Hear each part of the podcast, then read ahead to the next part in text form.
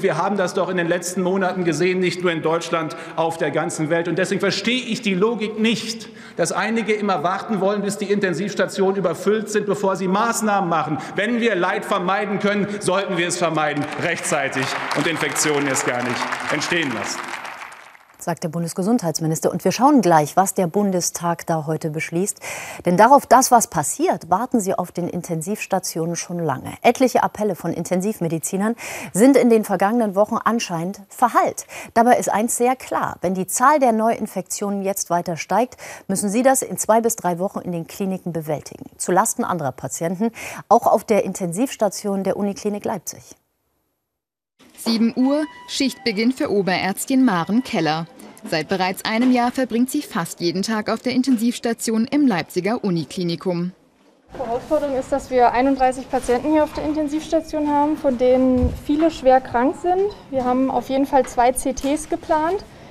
Ähm, eins davon ist mit einer ECMO-Maschine, also mit dieser künstlichen Lunge. 34 Intensivbetten gibt es insgesamt. Es bleiben noch vier freie Plätze übrig. Das morgendliche Briefing steht an. Deutlich verschlechtert übers Wochenende ne, ist eigentlich, muss man sagen, schweren septischen Schock im Multiorganversagen. Da ähm, gucken wir jetzt nochmal drüber, aber wahrscheinlich müssen wir mit den Angehörigen sprechen.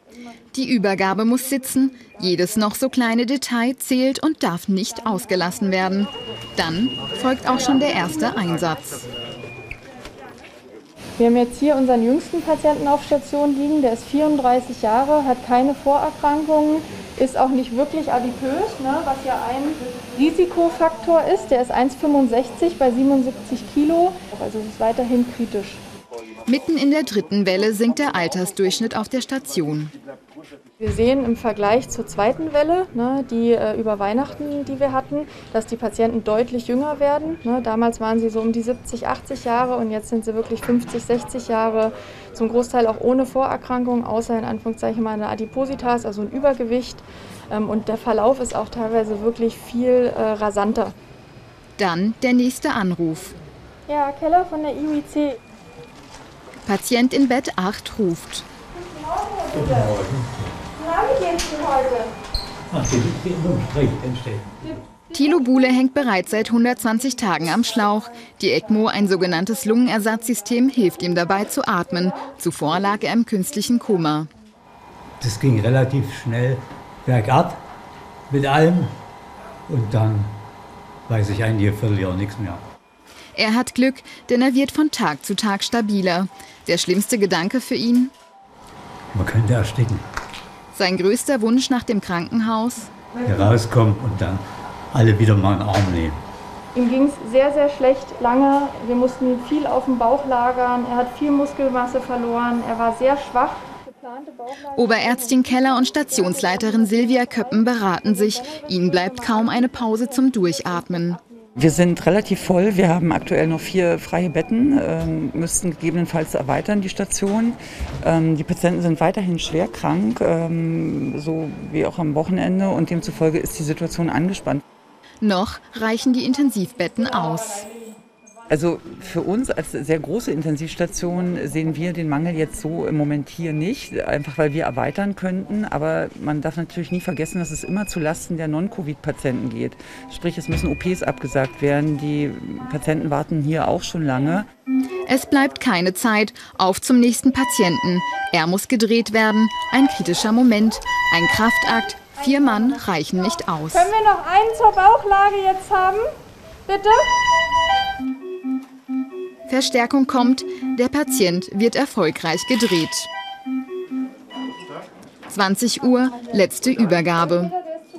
Also anhalten, also Patientin anhalten, sagen schwere Gasaustastung, in der Tendenz besser werden. Ja. Und Dienstende. Jetzt geht's erstmal nach Hause, ja. Danke. Nach 13 Stunden Dienst hat sich Oberärztin Maren Keller den Feierabend mehr als verdient. Ja, 13 Stunden, so lange hat die Debatte im Bundestag zur Notbremse heute zwar nicht gedauert, doch der Weg dahin, der war lang. Und zwar länger als die inzwischen berühmten zwei Wochen. Ich werde jetzt nicht tatenlos 14 Tage zusehen und es passiert nichts, was wirklich auch eine Trendumkehr verspricht.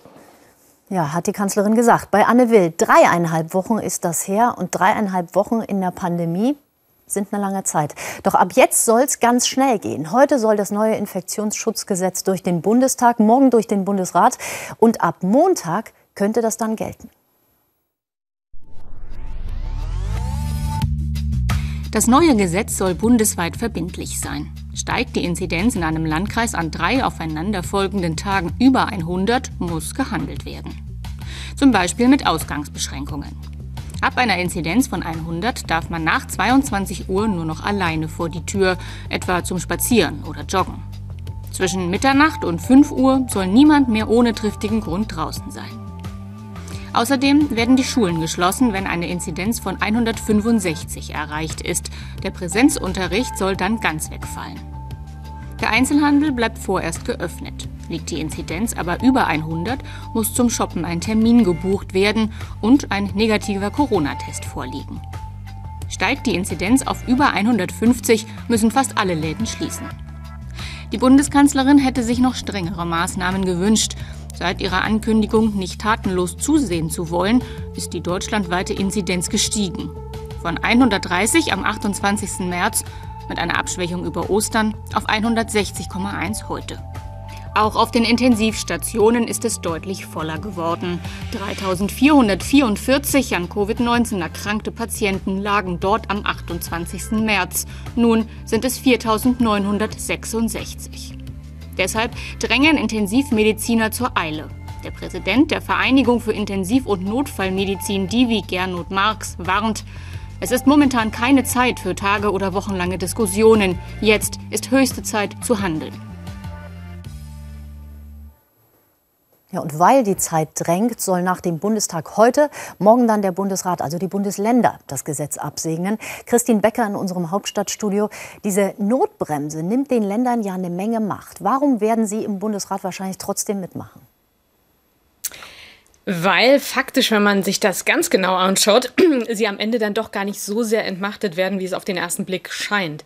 Es ist ja so, dass in den letzten Tagen das Gesetz nochmal ähm, geändert bzw. überarbeitet wurde. Also das, was man jetzt heute eingebracht hat, ist nicht das von letzter Woche. Da haben ähm, auch die Länder mitreden dürfen. Man hat da entschärft. Also nur mal ein Beispiel. Es sollte ja zum Beispiel eigentlich gelten, dass, dass ab dieser 100er-Inzidenz die ähm, Geschäfte dann auch, ähm, die nicht den täglichen Bedarf abdecken, zugemacht werden müssen. Das hat man ähm, abgeschwächt. Jetzt darf man bis Inzidenz 150 sogar noch in die Geschäfte mit einem Termin und einem negativen Test. Also da ist man den Ländern entgegengekommen. Und es ist einfach auch so, dass ja faktisch diese ganzen Maßnahmen erst ab 100, also 7-Tages-Inzidenz 100 gelten, die meisten zumindest. Und äh, alles, was drunter ist, ist ja nach wie vor der Einzugsbereich der Länder, die können da weiter entscheiden. Und mein Eindruck ist, dass viele Länder auch ganz froh sind, dass sie bei diesen unangenehmen Dingen, Stichwort Ausgangsbeschränkungen, Ausgangssperre, dass sie da jetzt gar nicht mehr verantwortlich sind, sondern mit dem Finger nach Berlin zeigen können. Hm, die FDP hat bereits mit einer Verfassungsbeschwerde gedroht, eben wegen der unangenehmen Ausgangsbeschränkungen etwa. Wie groß ist denn die Gefahr, dass das Bundesverfassungsgericht das Gesetz wieder kassiert? Es ist zumindest so, dass es nicht nur die FDP ist, sondern auch die Freien Wähler haben da offensichtlich ähm, Pläne und auch die Gesellschaft für Freiheitsrechte plant eine entsprechende Verfassungsbeschwerde. Also da dürften einige Klagen in Karlsruhe eingehen. Wie Karlsruhe damit umgeht, muss man mal schauen. Die Argumente sind ja, ähm, dass diese Ausgangsbeschränkungen, Ausgangssperren ähm, nicht verhältnismäßig sind, beziehungsweise ähm, eine Art von Automatismus, der von den Juristen kritisch gesehen wird. Und das könnte schon sein, dass es da entsprechende Diskussionen gibt, die noch weiterführen. Wie ein Gericht dann aber am Ende entscheidet, muss man tatsächlich erst abwarten. Noch schnell letzte Frage. In manchen Ländern gibt es ja Modellregionen mit Öffnungsschritten oder die sind zumindest in Planung. Sind die mit dieser Bundesnotbremse dann wieder vom Tisch? Das kommt drauf an. Also wenn die Inzidenz ab 100 überschritten ist, dann müssen auch die Modellprojekte zumachen. Das würde zum Beispiel Tübingen treffen, ist ja sehr bekannt, oder auch Moritzburg in Sachsen. Allerdings, wenn man jetzt mal ins Saarland schaut, die haben ja da auch ihre Großregion als Modellprojekt definiert. Da ist es so, dass zwei von sieben Landkreisen im Moment unter 100 liegen. Die könnten natürlich weitermachen, aber alle Projekte, wo es über 100 ist, die müssen wieder schließen. Danke fürs Einschätzen. Christine Becker.